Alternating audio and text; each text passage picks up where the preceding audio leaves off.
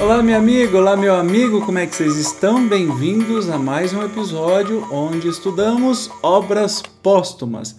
Nós estamos aqui numa parte, na segunda parte, né, de um capítulo que se chama Extratos in Extenso do livro das previsões concernentes ao Espiritismo, que a gente está sabendo um monte de bafo, um monte de, de coisas interessantes que aconteceram, é, que eram particularidade de Kardec e que depois da sua desencarnação, é, a Sociedade Espírita de Paris resolveu publicar neste livro. Hoje nós vamos ver uma comunicação, um assunto chamado Meu Sucessor.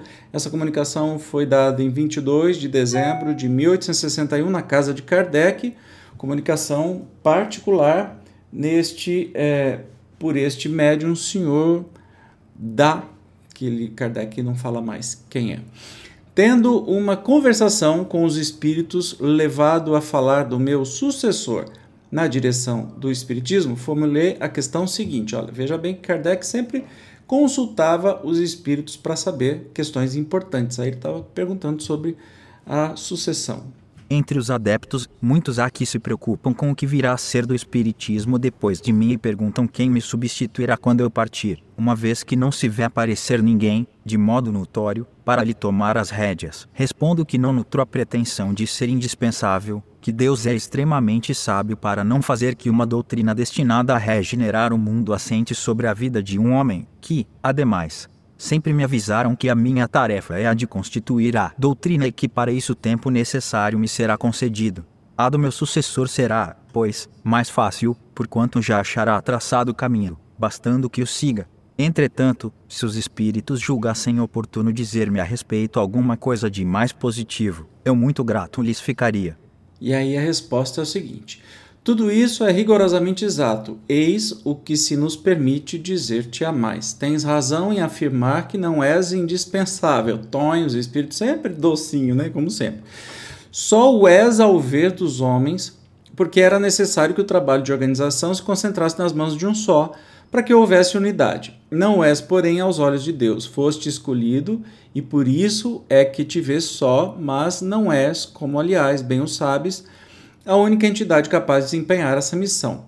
Se o seu desempenho se interrompesse por uma causa qualquer, não faltariam a Deus outros que te substituíssem. Assim aconteça o que acontecer, o Espiritismo não periclitará. Então, assim, o, a, humildade de Kardec é, é, é sempre notória e os espíritos o tempo todo deixam muito claro, né? É, por que, que ele tem que ter essa humildade? Porque se ele não aceitasse essa missão, algum outro ia aceitar, porque era uma tarefa divina e que ia acontecer de qualquer medo, que não tira mérito do Kardec. Mas a resposta prossegue. Enquanto o trabalho de elaboração não estiver concluído, será, pois, necessário sejas único em evidência, fazia-se mister uma bandeira em torno da qual pudessem as gentes agrupar-se era preciso que te considerassem indispensável, para que a obra que te sair das mãos tenha mais autoridade no presente e no futuro. Era preciso mesmo que temessem pelas consequências da tua partida. Se aquele que te há de substituir fosse designado de antemão, a obra, ainda não acabada, poderia sofrer entraves. Formar-se-ão contraposições suscitadas pelo ciúme, discuti-lo-iam, antes que ele desse provas disse. Os inimigos da doutrina procurariam barrar-lhe o caminho resultando das cismas e separações. Ele, portanto, se revelará quando chegar o momento. Sua tarefa será assim facilitada, porque, como diz, o caminho estará todo traçado. Se ele daí se afastasse, perder-se-ia a si próprio, como já se perderam os que hão querido atravessar-se na estrada. A referida tarefa, porém, será mais penosa no outro sentido, visto que ele terá de sustentar lutas mais rudes. A ti te incumbe o encargo da concepção, a ele o da execução, pelo que terá de ser homem de energia e de ação.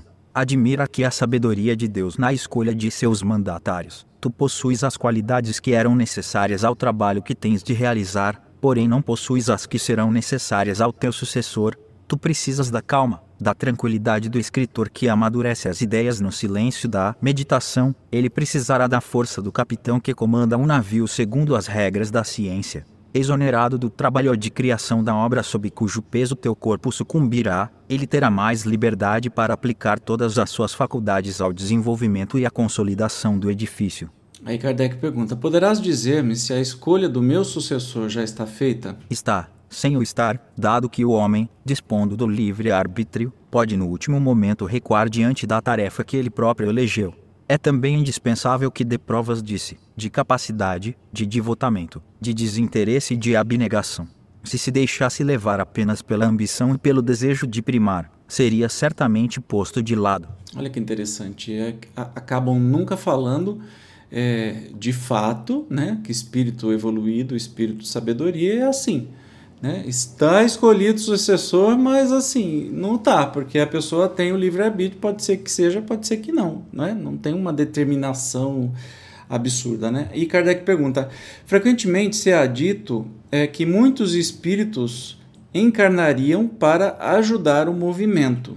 Sem dúvida, muitos espíritos terão essa missão, mas cada um na sua especialidade, para agir, pela sua posição, sobre tal ou tal parte na sociedade. Todos se revelaram por suas obras e nenhum por qualquer pretensão à supremacia. Olha que interessante, né? Muito legal. É... E aí indica que sim, Kardec teve sucessores. Quem foi é o menor dos problemas, né? É, com a, a, nós temos aí muitas pessoas que trabalharam com afinco é, pela doutrina espírita, seguindo aí a linha de Kardec, né? E defendendo a doutrina espírita com unhas e dentes.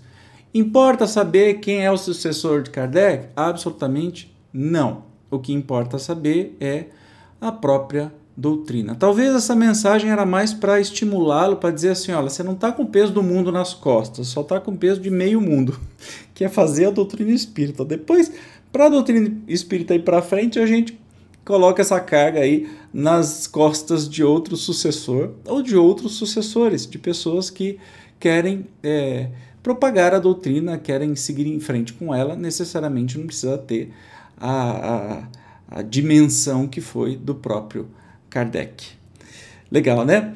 Nós vamos no próximo episódio é, estudar um texto que eu estou curioso, se chama Imitação do Evangelho, no mesmo capítulo. Te espero. Tchau.